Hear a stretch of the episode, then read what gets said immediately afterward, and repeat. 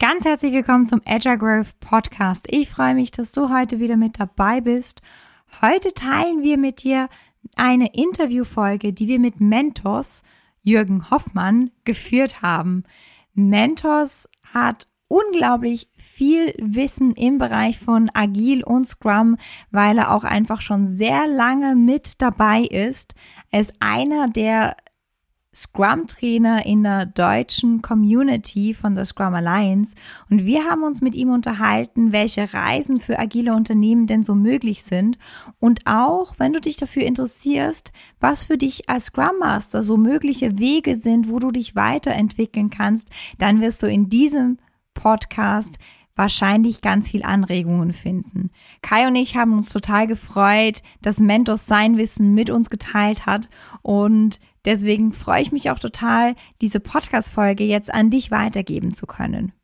Wie immer, wenn du lieber das Video mit zu anguckst, dann hüpf auf unseren YouTube-Kanal. Da siehst du auch Mentos und unser Gesicht dazu. Wenn du lieber nur was auf die Ohren hast, weil du spazieren gehst oder Auto fährst oder wo auch immer du die Podcast-Folge hörst, dann wünsche ich dir jetzt unglaublich viel Spaß und Freude. Und ich freue mich auch, wenn du am Ende uns ein kurzes Feedback hinterlässt oder auch eine Anregung oder ein Themenwunsch, dann nehmen wir den gerne mit auf. Herzlich willkommen zum Agile Growth Cast, deine regelmäßige Dosis Wachstum zum Hören. Ehrlich, authentisch, agil. Von und mit den Two Agilists. Einen ganz wunderschönen Freitag wünsche ich dir. Schön, dass du wieder da bist. Ich bin heute auch wieder dabei. Ich war ja die letzten zwei Mal in meiner Coaching-Ausbildung ähm, super, super, super spannend. Vielleicht berichte ich heute im Livecast auch irgendwann mal noch ganz kurz davon, ähm, wenn es denn die Gelegenheit gibt. Oder wir machen mal einen Podcast drüber. Aber genau, heute bin ich wieder mit dabei an unserem Freitagsgespräch. Ich freue mich ja immer total drauf, weil wir einfach so tollen Menschen hier begegnen dürfen und das mit dir teilen dürfen. Ich hoffe, du hattest eine wunderbare Woche und gestern auch einen schönen Feiertag und konntest den genießen. Wir waren mit unseren Mädels morgens unterwegs und nachmittags hat es ja dann geregnet, zumindest hier in Mannheim. Das heißt, wir hatten so das Gute von beiden, unterwegs zu sein, total Natur genießen und dann haben wir uns zu Hause hier eingekuschelt. Und heute dürfen wir einen wunderbaren Gast begrüßen. Genau, ich ja. freue mich sehr. Ähm, wer uns kennt, weiß, dass wir ganz, ganz viel mit Scrum arbeiten als äh, Management-Rahmenwerk.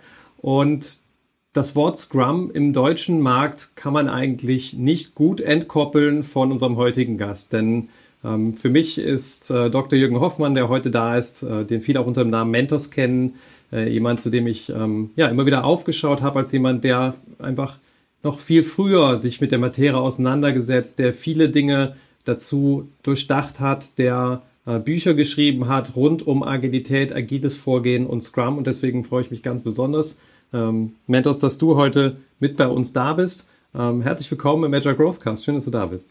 Hi, ich freue mich auch sehr. Ich habe als Titel für unseren Livecast eben mal drüber gesetzt, volljährig, 18 Jahre Scrum, äh, weil deine Scrum-Erfahrung so weit zurückreicht. Ich bin total neugierig und ich glaube, viele andere sind das auch, die gerade zuschauen. Wie fing das eigentlich in Deutschland an? Weil du warst ja auch Teil so der Keimzelle hier im deutschen Raum. Wie muss ich mir das vorstellen? Ich weiß, 2007, als ich eingestiegen bin, da war das noch eine relativ weiße Landkarte, das ganze Thema Scrum in Deutschland. Äh, aber es gab schon so die eine oder andere Schulung. Ein paar Jahre davor war das ja wahrscheinlich noch krasser. Da gab es ja wahrscheinlich noch fast nichts hier an Community und Leuten. Was, was war so das Umfeld, als du angefangen hast, mit Scrum zu arbeiten? Da gab es einen ganz klaren Need. Ähm, ich war damals bei web.de äh, in der Softwareentwicklung tätig. Ähm, die Position, die ich da hatte, nannte sich Bereichsleiter. Und ähm, ich hatte die technische Verantwortung für ein großes Produkt.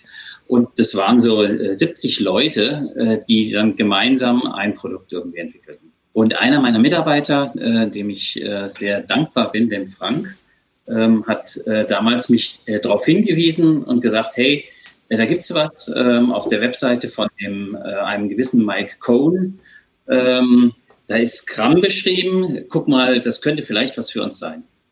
Und das habe ich mir damals angeguckt. Und damals gab es auch tatsächlich nur ein einziges Buch. Ähm, das ist das einzige Buch, was es damals zu kaufen gab. Mhm. Agile Software Development with Scrum von äh, Ken Schwaber und Mike Beadle. Ähm, der Mike Beadle ist ja ähm, leider vor zwei Jahren gestorben. Mhm. Ähm, genau, traurige Geschichte. Also das war quasi das Einzige, ähm, was man da zu lesen konnte. Und dann habe ich äh, entdeckt, als ich dann nochmal im Internet recherchiert habe, äh, Andrena hat hier in äh, Karlsruhe damals schon ganz viel mit äh, Extreme Programming gemacht. Und äh, die hatten ähm, Joseph Pellrein eingeladen, Anfang 2004, ähm, um ein vierstündiges Scrum-Training zu machen. Und, äh, genau. Ein ähm, halber Tag. Mehr schien damals irgendwie nicht verkaufbar zu sein oder so. Äh, und äh, ich war dann äh, mit meinem, mit meinem Chef von web.de damals zusammen, sind wir zu zweit, ich habe den einfach mitgenommen, sind wir dann zu zweit da zu Joseph gegangen und ähm, genau und haben dieses Training mitgemacht. Und das war alles. Das war alle Ausrüstung, die wir hatten, um dann zu starten. Ich habe eine Vorstandspräsentation gemacht, den CTO von web.de überzeugt und ähm, dann ging's los. Und damals waren aber auch ähm, schon äh, der Andreas Schlieb äh, von das Scrum-Team und äh, auch der Peter Beck ähm, da mit dabei. Damals noch als Softwareentwickler. Wow, langes her. Und das hat natürlich hervorragend geklappt, oder? Also ihr habt das eingeführt, das ganze Management hat sich anders verhalten, die Produkte kamen Nein. in hoher Qualität raus und äh also das Attraktive fürs Management war äh, das Statement, das ich äh, dem Buch entnommen hatte und dann ja natürlich auch propagiert habe. Also quasi ähm, der Köder, auf den das Management angesprungen ist, war, äh, schau mal, alle 30 Tage kriegst du eine neue Version deiner Software. Mhm. Und äh, da die längere Zeiten äh, zu warten gewohnt waren, äh, klang das äußerst attraktiv. Also da ähm, alle 30 Tage eine neue Version, super. Äh, und das haben wir tatsächlich hingekriegt. Also da ähm, alle 30 Tage zu liefern. Mhm. Ähm, aber ähm, ich würde sagen, äh, da waren noch viel Schweißtränen und äh, also äh, wir haben das nicht so gemacht, wie wir das heute machen würden. Ähm, genau. Also zum Beispiel ähm, an automatisiertes Testen kann ich mich gerade gar nicht erinnern. Äh, das funktionierte eher anders. Ähm, ich war Bereichsleiter, also bin ich zu irgendeinem meiner Mitarbeiter hingegangen und habe gesagt, guck mal, für den Mai bist du der Release Manager dann traten schon Tränen in seine Augen, weil er wusste, das nimmt kein gutes Ende mit mir. genau, und, ähm, ähm, und dann hatte ich, habe ich so ähm, Leute überredet, in diese Rolle reinzugehen und die haben dann versucht, da irgendwie diese ähm, ähm, Releases zusammenzutackern äh, mit allen äh, Beteiligten. Das klingt aber jetzt schon eigentlich nach eine relativen Good Practice, so eine geteiltes Leid, hat jeden Monat jemand anders. Dann hat jeder mal die Erfahrung ja. gemacht. Ja, wobei äh, das nochmal anders war. Äh, diese Releases, wir haben die praktisch, äh, die, wir haben die schon mehrere Monate entwickelt und es war quasi mhm. so ein bisschen parallel. Also es ist ein bisschen anders, als wir das heute machen würden. Ähm, und auch eine späte Integrationsstrategie. Also mhm. das würde ich auch heute nicht mehr empfehlen. Also äh, das heißt, da ist dann auch, wenn zum Beispiel auf das Juni-Release haben wir dann irgendwie ab Februar schon hingearbeitet. Das war in einem extra Branch, da waren ein paar Leute extra. Ähm, das war nicht so, äh, wie wir heute sagen, alle arbeiten gemeinsam ähm, an jedem einzelnen Release. Mhm. Das heißt, du hast also dann gut Geschichten gesammelt für deine Trainings auch. Ja, ja, ja, sehr spannend. Ich habe auch ähm, noch einen einzigen äh, Ausdruck von so einem äh, großen DIN A3 äh, Blatt, äh, wo der Web.de-Prozess, der Entwicklungsprozess quasi Prä-Scrum ähm, draufgedruckt war, den haben wir aber nie so gelebt. Also das hat sich irgendjemand ausgedacht, ähm, das war irgendwie eine gute Idee, aber ähm, hat nie funktioniert. Hm. Mhm. Jetzt ähm, wundert es mich ein bisschen, dass dich danach nichts davon abgehalten hat, irgendwie diesen Weg zu verlassen. Äh, warum hat das keiner geschafft, dass du von diesem Thema Scrum wieder weggekommen bist? Da, was ist das, was dich nach wie vor daran fesselt, dass du sagst, äh, das ist so, ähm, und das war natürlich gerade ein bisschen ironisch gemeint, also was ist so das, ja. wo du sagst, das ist nach wie vor das, weswegen du das schon seit so einer langen Zeit, ich meine 18 Jahre Zeit, sich mit dem Thema zu beschäftigen, dann müsste man ja vielleicht von außen sagen, ist das nicht irgendwann durch, so hat man nicht alles gesehen und gehört und weiß und wie es ist, aber was ist das, was dich nach wie vor daran fasziniert? Glaube, dass wir äh, mit Scrum einen, eine humanere äh, Arbeitswelt schaffen können. Und, äh, und das ist wirklich spannend. Also äh, wenn ich dran denke, wie ich in den ersten Runden, ähm, da in, in den ersten Jahren ähm, der Erfahrung mit Scrum irgendwie versucht habe, Leute noch ähm, dann dazu zu bekommen, jetzt machen wir dieses Release, jetzt kriegen wir das irgendwie hin oder so. Ähm, und äh, da sind wir ähm, weit weg, wenn wir agile Werte und Prinzipien wirklich leben, wenn wir diesen Respekt leben, äh, wenn wir Fokus und Commitment leben können. Ähm, das verändert Menschen. Mhm. Und das haben wir auch erlebt, äh, auch äh, Menschen, die äh, mit uns in Ausbildung äh, in Kontakt kommen. Also Leute, die zu uns ins Training kommen und die dann inspiriert rausgehen und manchmal rufen mich noch Trainingsteilnehmer an, manchmal sogar Jahre später und sagen, ey, das war ein Schlüsselerlebnis. Das mhm. Training mit dir äh, war ein Schlüsselerlebnis und hat äh, mein, meine äh, Weltsicht auf Arbeiten, auf Zusammenarbeit ähm, so fundamental verändert und es ist toll, ähm, dass du mein Leben so beeinflusst hast. Hm. Kann ich total gut nachvollziehen. Ich habe gestern mhm. einen Trainingsteilnehmer gehabt, den habe ich vor, das muss Jahre her gewesen sein und der meinte, wir haben damals so eine Simulation gemacht und wir haben irgendwie Bälle geworfen und dann gab es irgendwas mit Tagesgeschäft und und ja. E-Mail und äh, wenn ich mich nicht täusche, vielleicht habe ich die von dir auch gelernt. So, also äh, ja, ich kann die, das nicht mehr. Ich von Fabian die Übung. Ja, ja, genau. Und, ähm, äh, und so, die habe ich vielleicht dir weitergegeben. Ja, danke schön. Äh, also, ich mache die auch ständig. Also das ist ganz lustig. Das ist ja wirklich eine fünf Minuten Übung und das ist so ein Aha-Ding, dass sich Leute daran erinnern. Das ist ähm, total spannend, finde ich. Ja. ja. Und und das ist ja auch was, was wichtig ist, also dass wir ein bisschen wieder Spaß in unsere Arbeitswelt zurückholen. Mhm. Das fällt uns jetzt in Corona-Zeiten natürlich ein bisschen schwer, ähm, ähm, so ohne Kontakt zu, zu den Kollegen. Mhm. Aber ähm, ich finde es ganz wichtig, ähm, dass wir da irgendwie ein bisschen Spaß äh, erleben miteinander. Also die, ähm, wir verbringen so viel Zeit auf der Arbeit, äh, das soll ja auch Freude bereiten und äh, uns Energie geben. Also mhm. ähm, der ideale Arbeitstag, da gehe ich abends raus und äh, habe mehr Energie, als ich morgens beim Aufstehen hatte. Mhm. Ja, das ist total schön. Du sprichst mir so aus dem Herzen. Ich habe jetzt auch, bin ja auch auf, auf dem Weg zum CST für die Hörer, die das jetzt noch nicht wissen. Ähm, wahrscheinlich weiß, wissen das viele und ich durfte mit dem ähm, Sascha Gessler co-trainieren. Und der hat mir auch ja. gesagt, der hat vor fünf Jahren angefangen, sich das Ziel zu setzen, abends mehr Energie zu haben als morgens. Und das merkt man bei ihm über den Trainingstag. Der baut immer mehr Energie auf. Und ich fand das so schön zu sehen, wie ein Mensch so auch in dem Tag aufblühen kann. Und ich finde, wenn wir Arbeitswelten kreieren können, die den Menschen dienen, dann kommen meistens gute Produkte hinten raus und was Schöneres gibt es denn. Und, und doch fühlt sich das für mich ganz oft an wie ein Spagat. Äh, wir sprechen ja oft davon, dass wir Menschlichkeit und Produktivität vereinen.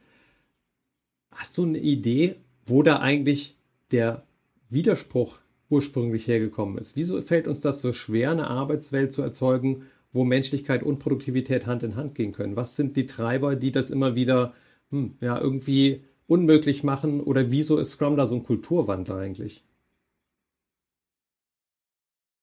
Ja, das ist eine spannende Frage.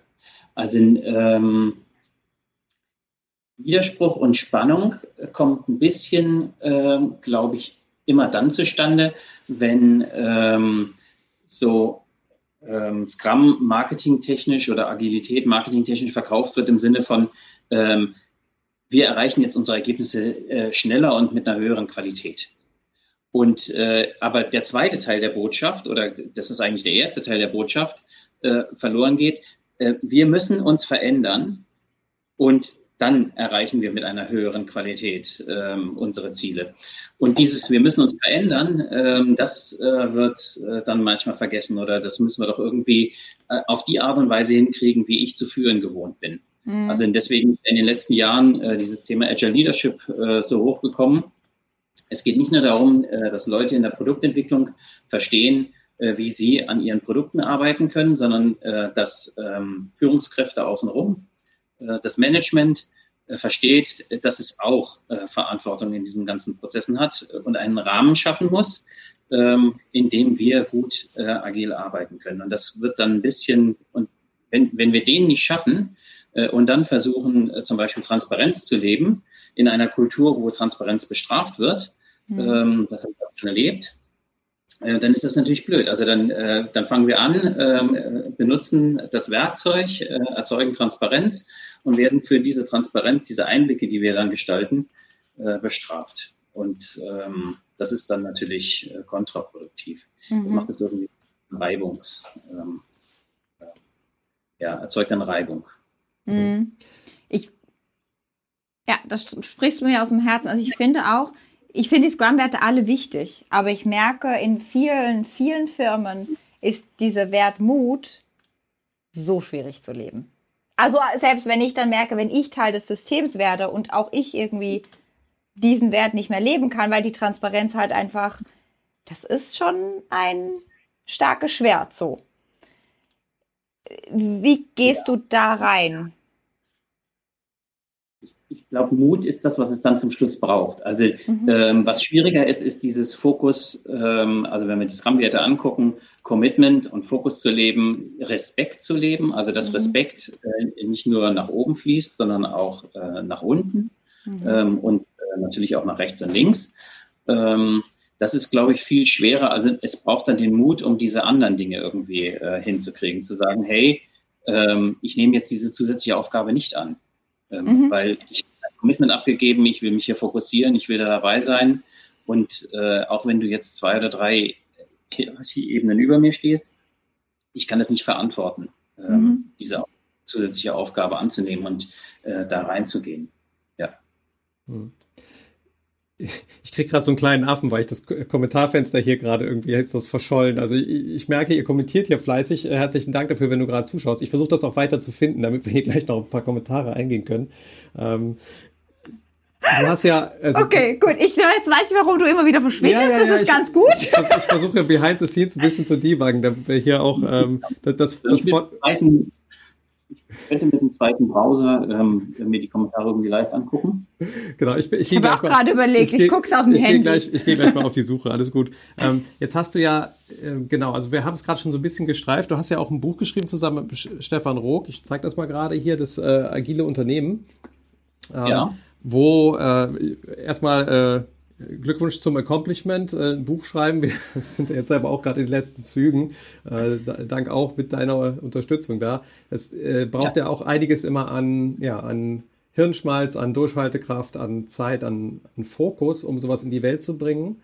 Und da hast du jetzt ja nochmal mit Steffen zusammen eben diese größere Perspektive der Transformation, die Auswirkungen auf Management im Prinzip beleuchtet mit ganz, ganz vielen, ich finde, sehr hilfreichen Modellen.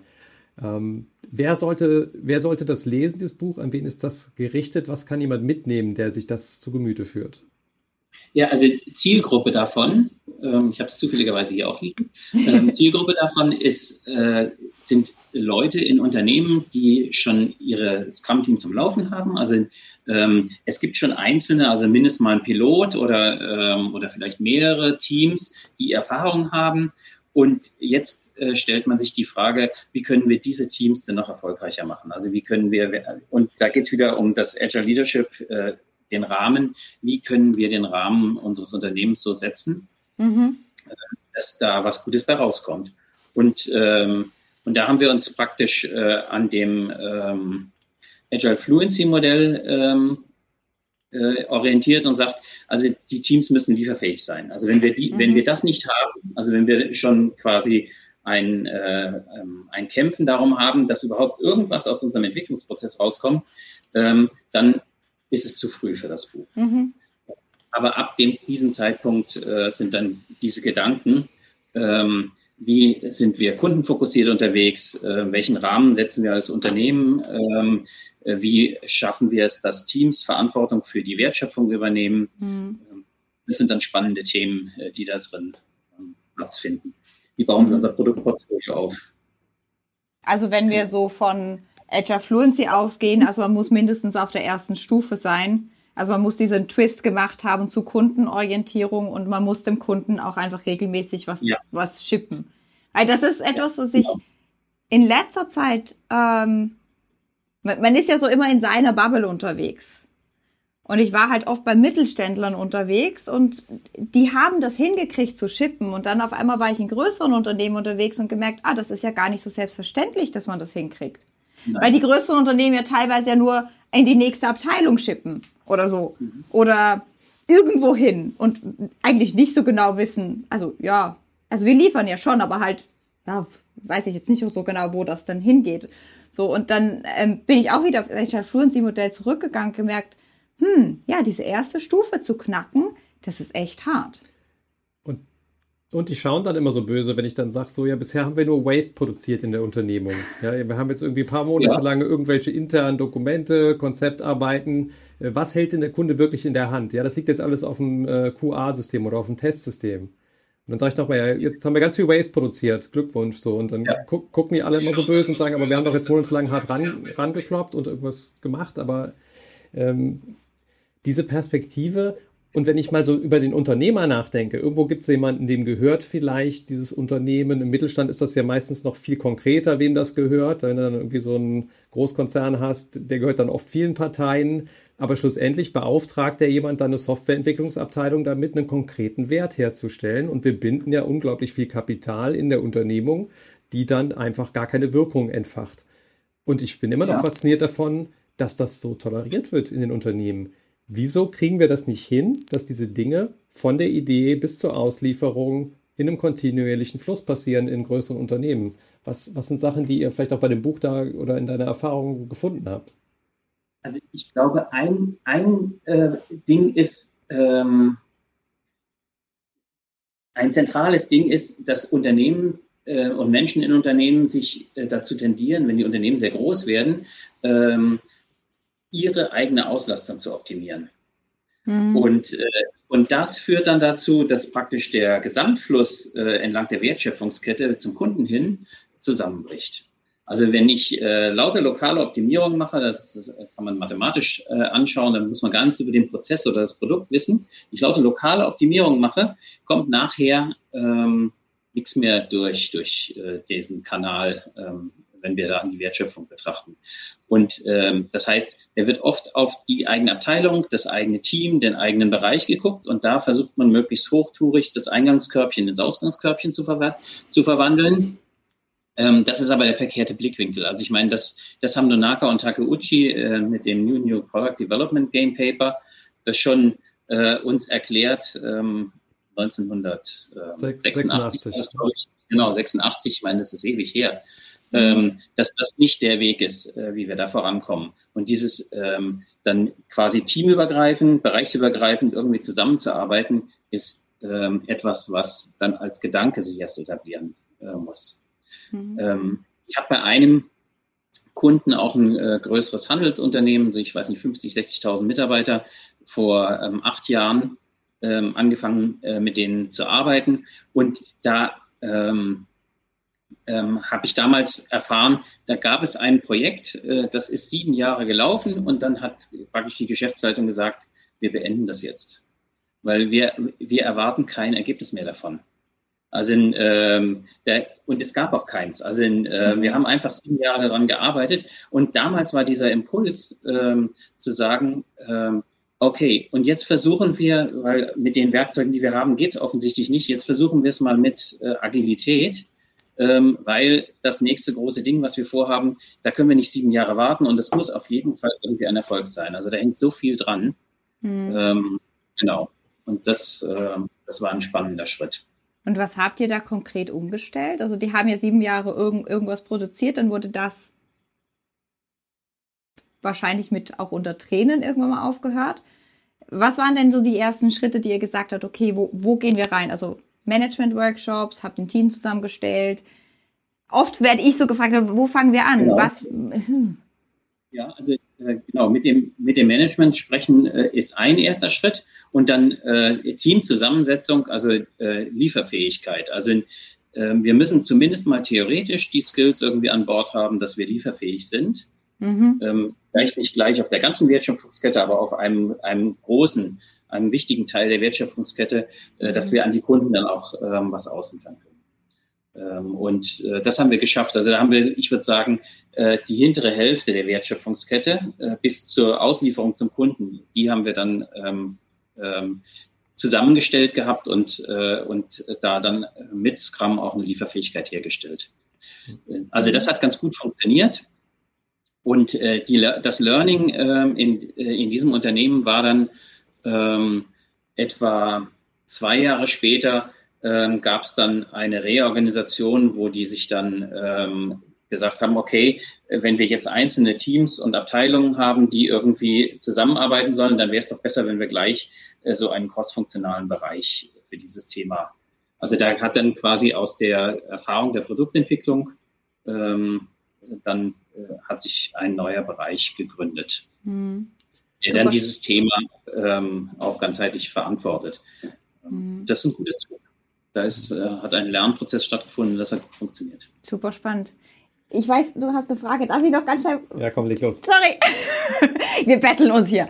Ähm, nee, aber ich finde ich finde das super spannend und super wertvoll. Deswegen wollte ich es einfach nochmal hervorheben, weil ich werde auch ganz oft gefragt, wann sind wir denn fertig mit so einer agilen Transition oder so. Und dann sage ich immer, genau, also nie, weil wahrscheinlich fängen wir an und dann, wenn euer Ziel Lieferfähigkeit ist, dann seid ihr da fertig, okay, aber wahrscheinlich werdet ihr danach entdecken, dass es sinnvoll ist, in die Organisationsstruktur reinzugehen. Also das, was du jetzt gesagt hast, ist ja dann ja. eine Organisationsstrukturveränderung, die groß ist. Und das heißt jetzt nicht Reorg, wie in allen Unternehmen so schön, sondern es ist eine von innen getriebene Reorg. Die fühlt sich ganz anders an.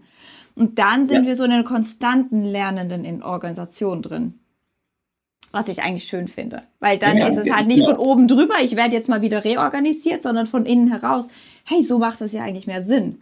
Lass uns uns selber reorganisieren. Und große Organisationen tendieren ja dann dazu auch, äh, da gibt es ab und zu Führungswechsel.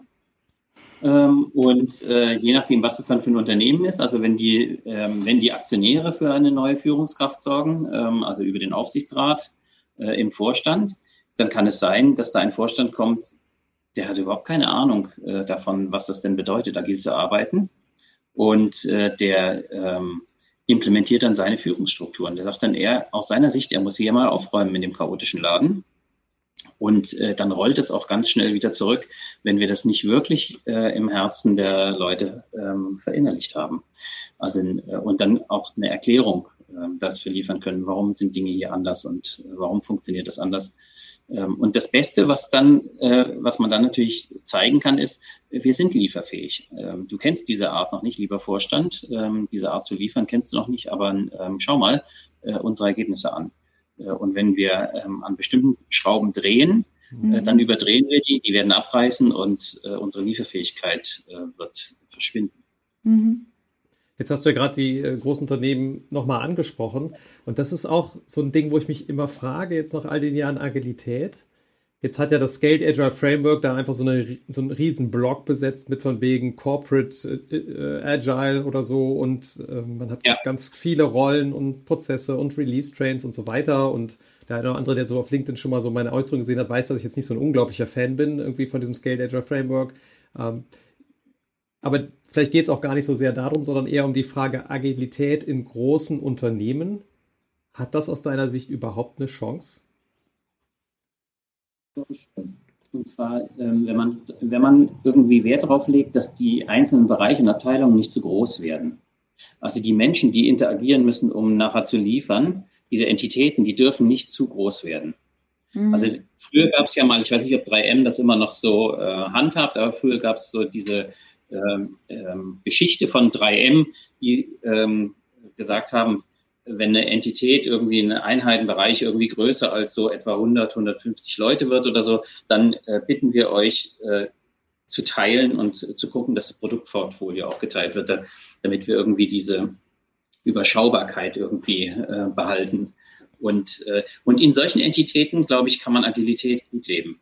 Mhm. Die brauchen dann eine relativ hohe Selbstständigkeit. Da sind wir ja auch so ein also bisschen bei diesem, also mir fallen gerade diese Tribes von Spotify ein, die ja immer wieder die Runde machen, ne? wo man auch so, ich glaube, bis zu 150 Leute mit einem Tribe-Lied versieht und irgendwie so eine soziale ja. Größe hat. Ich weiß nicht genau, wo die ich herkommt. Ich glaube, das war die, warte mal, ist es die Deming-Zahl? Etwas mit D. Dunbar? Nee. Dunbar? Dunbar. Dunbar. Ja, genau. so, so war es, ja, genau. Genau, also die sagen halt, man kann als Mensch nur mit 100 bis maximal 150 Melden eine Beziehung aufbauen. Und, und danach kann man das gar nicht mehr. Und deswegen macht es, glaube ich, Sinn, danach zu splitten. Ja, lest mal das Originalpaper. Das, äh, es ging eigentlich um Affen. Und ah. ähm, genau. Und man hat das dann quasi irgendwie über die Gehirngröße hochgerechnet. Also ähm, sehr, sehr interessant. ist immer schön, wenn man so generalisiert. Und es geht um Affen, aber wir sind gleich. Ich gehe gerne, ähm, ich gehe gerne an die Quellen und äh, lese dann mal nach, was da tatsächlich steht. Ähm, das ist äh, spannend. Aber trotzdem, äh, die, ich finde, also aus praktischen Gründen, diese 100 bis 150 äh, ähm, Leute ähm, in so einer Entität ähm, überschaubar noch, also handelbar irgendwie. Und mhm. wir sprechen ja auch oft von Code Monkeys, ne? insofern passt das dann auch wieder. Vielleicht, genau. Und auch das ist ja yeah. mal wieder so ein, so ein Feld, ne, was da heiß diskutiert wird im Sinne von, naja, ähm, zum Beispiel auch, wie wird so eine Product Owner-Rolle gelebt? Und was ich sehe in großen Unternehmungen ist häufiger, dass so ein Product Owner eher eine Funktion hat von einem Backlog-Verwalter, der so ein Team im Sinne von den Code Monkeys mit so kleinen, sehr, sehr gut analysierten Anforderungen füttert, hätte ich jetzt fast gesagt. Und ja. ich, ich weiß, wir, wir haben hier gemeinsam so ein bisschen eine andere Haltung und ein Bild auf dem Product Owner. Ähm, was sind denn eigentlich die echten Product Owner in so einer größeren Organisation, vielleicht auch in der kleineren, aber da stellt sich die Frage meiner Meinung nach nicht so oft und so intensiv. Aber was ist da die Veränderung, die eigentlich jemand zur Produktführung machen müsste in einem größeren Kontext? Also vor allen Dingen müsste die Organisation ähm, irgendwie tatsächlich die Verantwortung für das Produkt übergeben.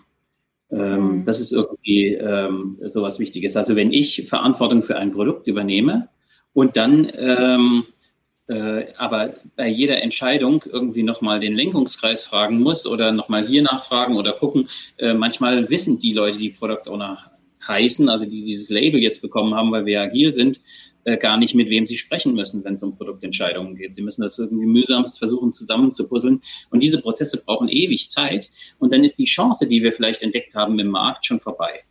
Mhm. Ähm, also äh, wenn wir uns da irgendwie relativ flott bewegen wollen, und auch solche Entscheidungen wie zum Beispiel ähm, für uns als Unternehmen macht dieses Produkt keinen Sinn mehr. Also das ist nicht mehr wirtschaftlich. Lasst uns damit aufhören. So eine Entscheidung kann ein echter Product Owner fällen.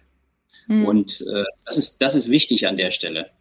Ähm, ich will noch mal ganz kurz auf die Code Monkeys kommen, weil wenn wir so einen enableden Product Owner haben, brauchen wir auch de, das Gegenstück dazu, also äh, im, ähm, im Team. Und insofern finde ich den Begriff Developer immer so ein bisschen schwierig, im Team brauchen wir nämlich Produktentwickler, also Leute, die mit Herzen dabei sind und sagen, ich möchte mit dem Produkt das Leben der Benutzer besser machen.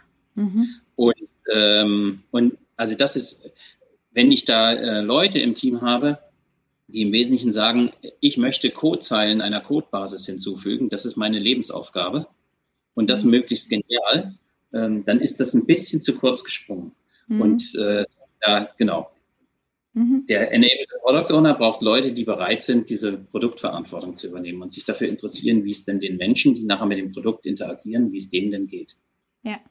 Ja, das, das sprichst du mir echt aus dem Herzen, weil, also, das ist ja so der Punkt, also, dass die technische Exzellenz, die muss da sein, aber es ist halt nicht alles.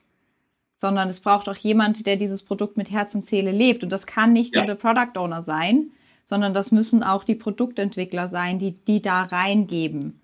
Ähm, sonst sonst funktioniert dieses Zusammenspiel nicht. Und da, wenn wir wieder zurückkommen auf menschliche Arbeitsfelder, ich bin davon überzeugt, dass es sehr viel menschlicher, als jemandem so einen kleinen Bissen hinzuschmeißen.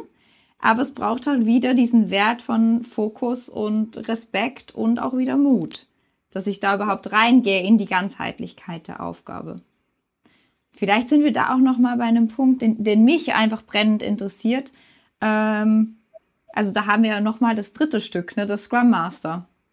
Und der wird oft ja so ein bisschen, also ist der halt die Terminschubse.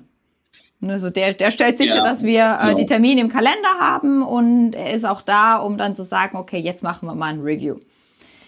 Ist, oder manchmal so ein bisschen bei äh, Entwicklungsteams so Streichholzziehen-mäßig, ne? Wer wehrt sich am wenigsten? Ah, okay, du machst jetzt noch so 50% Scrum Master mit, geh mal auf eine Schulung und dann scrummst du mal so ein bisschen mit.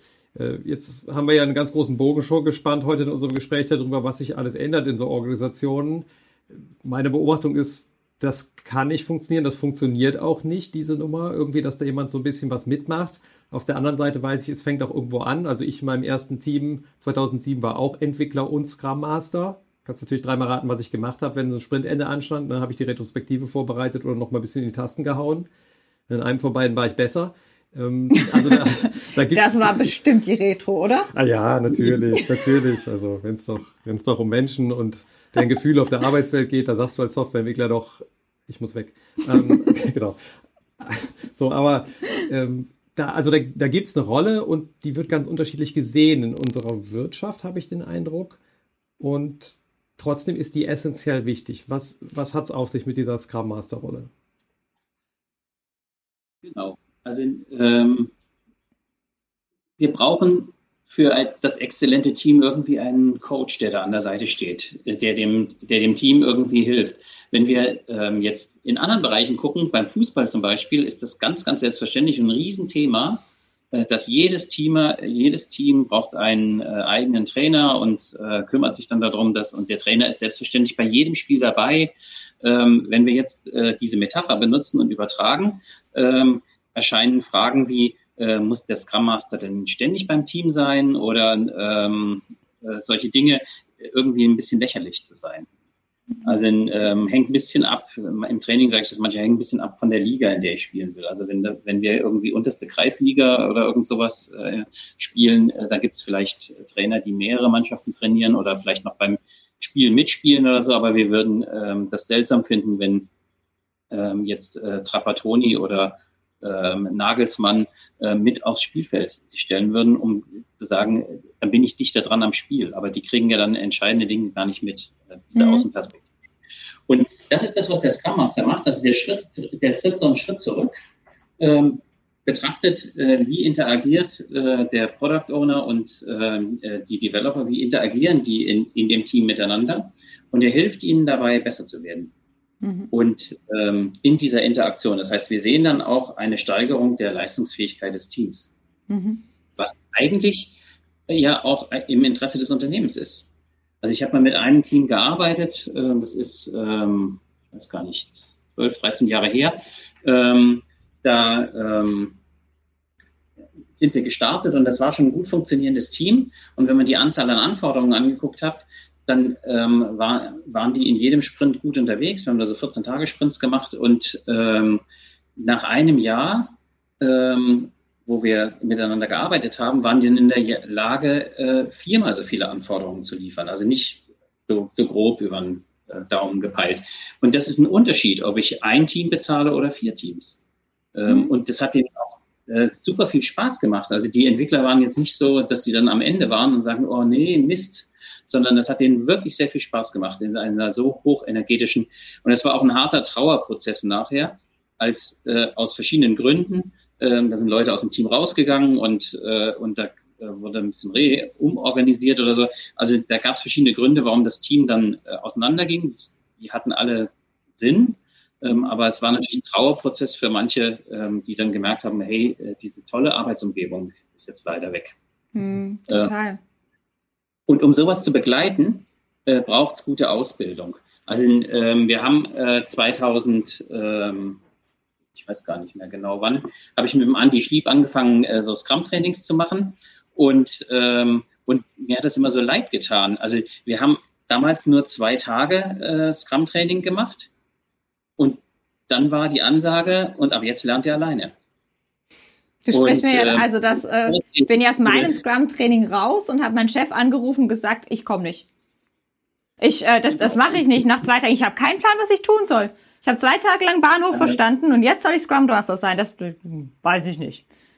Genau, das hat uns damals schon irgendwie gewurmt, da haben wir überlegt, also die, das einzige Angebot, das es gab, war dann, holt uns zu euch und wir arbeiten dann mit euch. Aber das skaliert ja nicht. Also mhm. äh, das funktioniert nicht.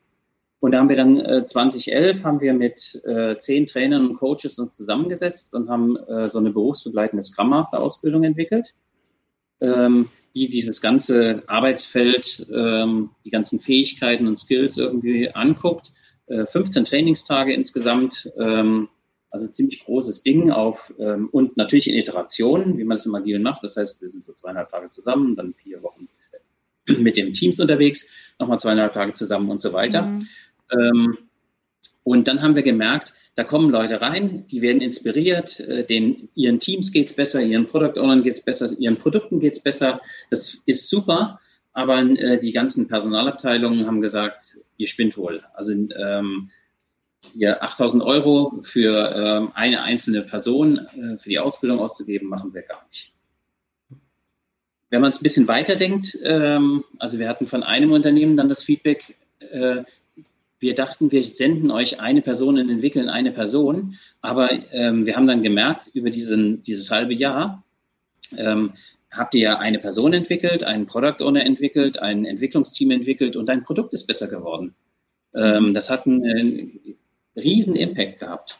Mhm. Trotzdem ist diese, diese, diese große Zahl, diese große Hürde vor so einem großen Produkt äh, irgendwie gestanden und äh, das äh, ließ sich nur schwer verkaufen. Also wir haben das ähm, insgesamt, glaube ich, zehn oder zwölf Mal haben wir das in unterschiedlichen Jahren irgendwie gemacht, äh, so eine Lerngruppe zusammenzustellen, äh, mit sechs, sieben Leuten äh, da unterwegs zu sein. Ähm, und diese Idee ähm, hat dann äh, der Andreas Schlieb an äh, die Scrum Alliance rangetragen. Oder die Scrum Alliance ist auf uns aufmerksam geworden, ich weiß gar nicht mehr genau. Auf jeden Fall kamen die zum Andi und meinten, wir kaufen die Ausbildung. Und der Andi hat gesagt, äh, das geht nicht. Also, weil es sind zehn Trainer und Coaches aus unterschiedlichen Firmen. Äh, es gibt keine Entität, die irgendwas verkaufen könnte. Wir haben außerdem alle unser Material, haben wir quasi äh, über, unter so einer Open Source Lizenz äh, gestellt. Ähm, wir können nichts verkaufen. Aber, ähm, und da ist der Andi ja dann reingegangen, ähm, ganz intensiv, ähm, wir können euch helfen, Lernziele zu definieren. Und daraus ist dann äh, das äh, Advanced und CSP SM ähm, Programm entstanden mit den entsprechenden Lernzielen und der Bereitschaft. Und das viel von dem, was wir in der Scrum Master Ausbildung gemacht haben, dann auch eingeflossen. Also viele von mhm. unseren Learning äh, und Lernzielen, die wir damals formuliert haben, ist dann da mit. Und das ist quasi so der Ursprung, da kommt das her. Das heißt, jetzt lassen wir Leute nach dem CSM-Training nicht mehr alleine, sondern äh, es gibt eine Lernreise ähm, und ähm, wir haben da Lernbegleitung. Mhm. Das ist total schön. Ich freue dass, dass das irgendwie jetzt funktioniert. Das, ich finde das auch total schön. Also ich, ich merke, ich weine ein bisschen der Scrum Master Weiterbildung hinterher. Ich, ich kam ja in den Genuss von der äh, Scrum Master Weiterbildung, als, als Mira ganz klein war. Also ich weiß noch, ich bin ja. mit äh, ein Monate altem Baby in die Weiterbildung gefahren. Anfang habe ich sie noch da gestillt, äh, da lag sie neben uns, dann wurde sie ein bisschen zu laut, dann habe ich sie bei meiner Oma gelassen und das, ähm, und die hat aufgepasst und hat sie mir dann immer wieder gebracht zum Stillen. Und für mich war das einfach das war so mächtig, diese Konzentration, die sechs Monate Konzentration und auch diese Lerngruppe. Also ich habe ganz, ganz viel aus meiner Gruppe auch gezogen, ganz viele Learnings, weil da wurde es ja immer tiefer. Und das war, ähm, war total schön. Nichtsdestotrotz finde ich es auch schön in diesen ACSM und, und CSP-Seminaren, weil sich die Gruppe immer wieder neu mischt. Das heißt, ich habe mehr Diversität, ich habe mehr Beispiele. Ähm, ja. Was sind denn, wenn du so denkst, okay, jetzt hast du ein, ein jemand hat ein ganz neues Scrum Master Zertifikat, ist, ist in dieser Rolle drin oder vielleicht hat es auch schon vorher oder sie vorher gemacht. Was sind denn so die Skills, die du den Leuten mit an die Hand gibst, wo du sagst, oh, da lohnt es sich halt wirklich reinzugucken?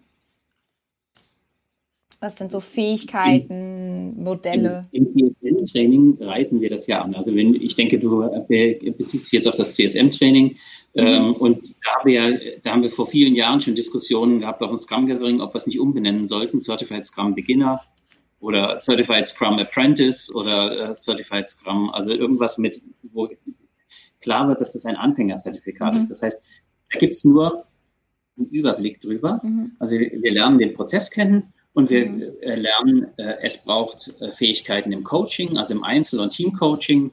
Es braucht Fähigkeiten äh, in der Konfliktnavigation. Ähm, es braucht Fähigkeiten als Dirigent von Zusammenarbeit. Also wenn ich so einen Takteinsatz gebe und sage, hey, ähm, äh, wäre gut, wenn wir jetzt ein bisschen mehr kollaborieren könnten. Ähm, es braucht Fähigkeiten äh, in der Moderation. Es braucht Trainingsfähigkeiten. Ich bin als Lehrer unterwegs, also muss ich auch äh, Trainingsfähigkeiten als Scrum Master haben. Ähm, und all diese Dinge kommen zusammen. Mhm. Und ähm, ähm, und dann natürlich, äh, es braucht Fähigkeiten als Change Agent. Also ich muss die Organisation anfangen zu verändern. Also wenn ein Impediment auftritt in meinem Team, hat es ja in vielen Fällen ähm, einen Ursprung außerhalb des Teams mhm. und ich muss mit, der, mit dem System außerhalb des Teams arbeiten, um das irgendwie zusammen. Und all diese Dinge das sind wichtig. Und insofern gibt es Leute, die dann gesagt haben, okay, nach dem CSM, ich gehe weiter mit dem Advanced und äh, äh mhm. Professional. Aber es gibt auch Leute, die ich kenne, die dann zum Beispiel gesagt haben, für mich ist jetzt erstmal äh, eine systemische Ausbildung dran. Also ich muss mhm. irgendwie meine Coaching-Fähigkeiten oder NLP ähm, als mhm. Werkzeug irgendwie mir ranholen. Oder andere haben gesagt, sie wollen äh, sowas wie Visual Facilitation äh, irgendwie lernen, weil ähm, ihre wenn sie an eine Flipchart kommen, dann bricht erstmal Panik aus und alle Buchstaben haben eine andere Größe. Also ähm, genau, da gibt es ganz unterschiedliche äh, Fähigkeiten. Mhm. Das hängt ja vom Job ab, ähm, was dann spontan gerade ähm, wichtig, wo die Priorität ist und wo ich meine Stärken und Schwächen habe.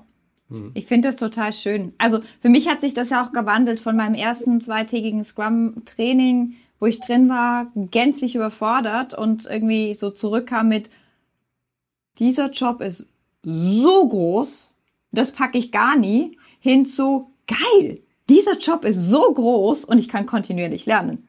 Also für mich jetzt gerade ja. der Schritt CST zu werden, wo ich merke, dass ähm, ich kann halt jetzt in drei Minuten, in einer Viertelstunde, in einer Stunde und in meinetwegen auch drei Tagen Product Backlog erklären. Das hilft, weil ich an den gezielten Stellen eine kurze Intervention machen kann und dann wieder zurück zum Coaching gehen kann und sagen kann, und was machen wir jetzt damit? Was bedeutet das jetzt für uns? Also die Fähigkeit ist extrem wichtig. Vorher habe ich eher, glaube ich, war ich eher so ein Facilitation Scrum Master. Wir hatten ja auch mal, ich war in einer Firma, da hatten wir sieben Teams und zwei Scrum Master. Und wir haben ein Muster genommen, das würde ich jetzt nicht für jeden empfehlen, für uns war es gut. Der eine hat sich dann mehr um Daily Business und Technik gekümmert, technische Exzellenz. Ja. Und ich habe halt die ganze Facilitation gemacht. Dadurch wurde ich extrem gut im Moderieren und so haben wir die sieben Teams irgendwie gestemmt gekriegt, weil vorher hatte ich halt dreieinhalb. Das, das war unmöglich. Und also für uns hat das gut funktioniert und so kann ich so nach und nach jedes Skill lernen und das ist für mich mittlerweile eine totale Bereicherung. Genau, jetzt bin ich so CST und ich merke jetzt auch gerade, also um wieder die Schleife zu machen, ne, die Gesamtentwicklung mitzukriegen, da lohnt es sich halt in Kanban reinzugucken dass ich eben nicht Eingangskörbchen und Ausgangskörbchen habe. Ich glaube, Mike Beadle hat auch mal diesen Kommentar, ich glaube, es war Mike Beadle, wer 100% Kapazität plant, plant für einen Parkplatz, nicht einen Highway. Genau. Also das ist ja, äh, wenn, wenn wir jetzt äh, die typische Autobahn hier in Karlsruhe angucken, also ähm, A5 oder A8, äh, wenn wir 100% Auslastung haben, dann stehen die Autos Stoßstange an Stoßstange. Mhm passiert eben nichts. Also äh, selbst wenn wir Stau haben, sind wir vermutlich, wenn wir mal die Fläche, äh, die da belegt ist, angucken, sind wir bei 50 Prozent Auslastung oder so. Dann mhm. hast du schon einen fetten Stau, in dem mhm. du mittendrin stehst.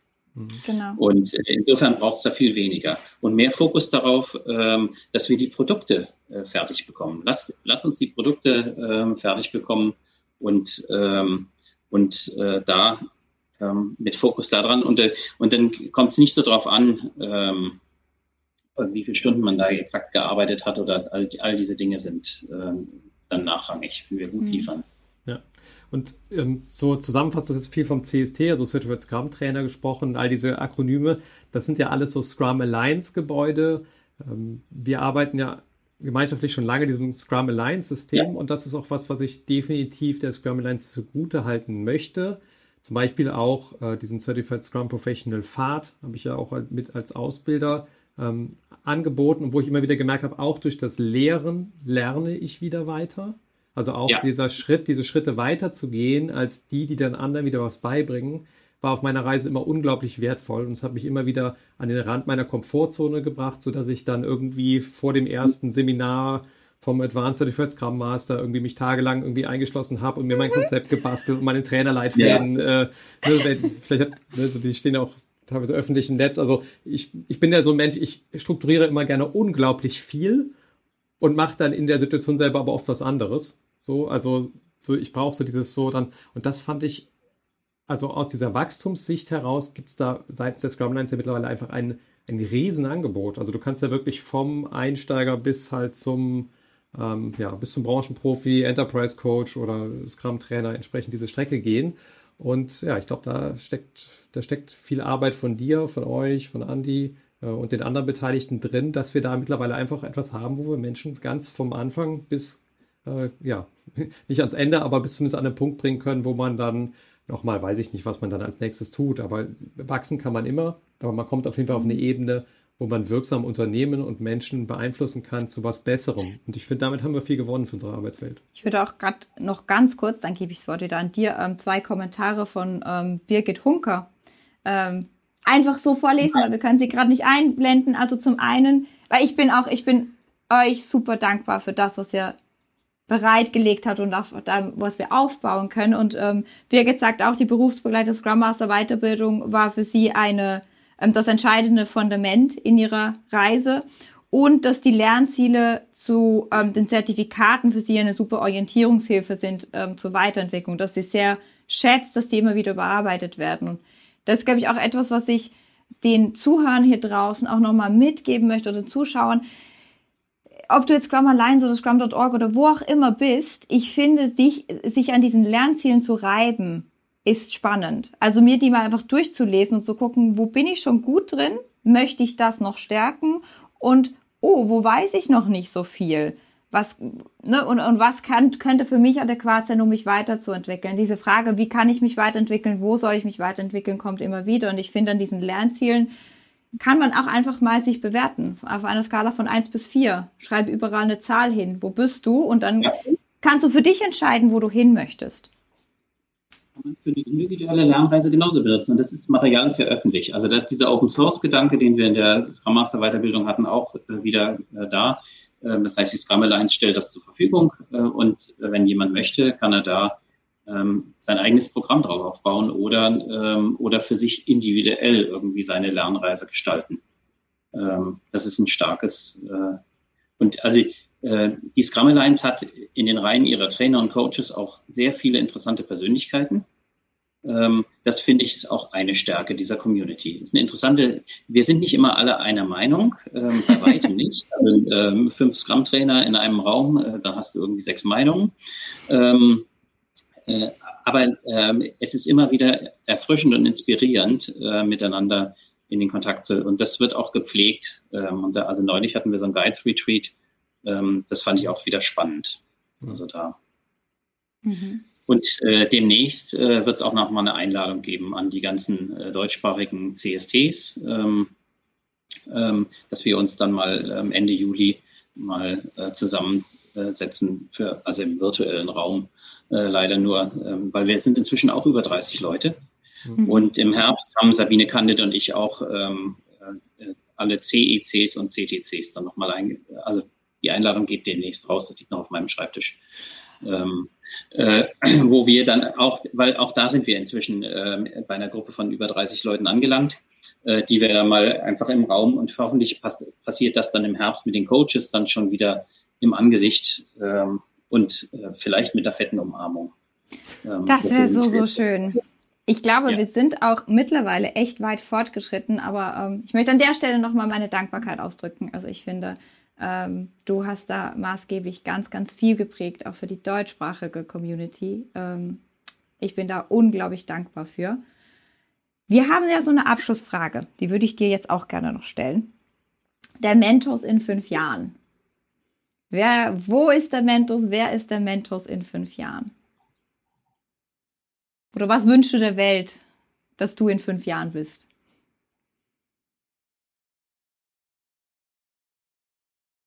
Noch mehr Servant Leader. Als ich, also ich glaube, da kann man immer noch besser werden und äh, da, da würde ich mir wünschen, dass ich da an der Stelle noch ein bisschen ähm, noch, noch stärker werde. Genau. Mhm. Ja, ich glaube, dem Wunsch können wir es nur anschließen. Ähm, herzlichen Dank, Metos, dass du dir die Zeit genommen hast für die Einblicke hier heute. Und ähm, gerne. Genau. Wer sich für die Arbeit von Mentors entsprechend interessiert. Wir haben das Buch schon hier gezeigt. Ähm, und ähm, äh, agile Unternehmen vom Mentors entsprechend oder auf inventare.de findet ihr viele weitere Informationen. Viele ganz tolle Blogbeiträge auch. Genau, viele weitere Beiträge und ähm, genau. Und hinter den Kulissen war Mentos auch so ein bisschen äh, äh, beteiligt, sage ich jetzt mal, als, als einer unserer Reviewer. Herzlichen Dank nochmal dafür, für unser Buch in Bezug auf Scrum-Trainings. Also wer diese Einführungstrainings, wo wir gerade so ein bisschen drüber spekuliert haben, sollten die eigentlich Certified Scrum Master heißen, sollten die Certified äh, Scrum Beginner heißen. Äh, wer sowas gerne halten möchte und da mal einen Blick reinwerfen möchte in die Haltung, die Jasmin und ich dahinter haben und das Konzept, was wir äh, dahinter auch lernen durften von Menschen wie Mentors, wie Andy und anderen, äh, der findet ganz bald die Chance dazu, denn ihr könnt jetzt schon vorbestellen unter agilegrowth.de slash Buch und äh, wir wünschen dir ein, ein ganz, ganz schönes Wochenende und ein gutes Ausgleiten und bis ganz bald wieder hier im Agile Growth Cast. Wir freuen uns, ähm, dich nächsten Freitag hier wieder zu begrüßen und bis dahin wünschen wir dir eine wunderbare Zeit.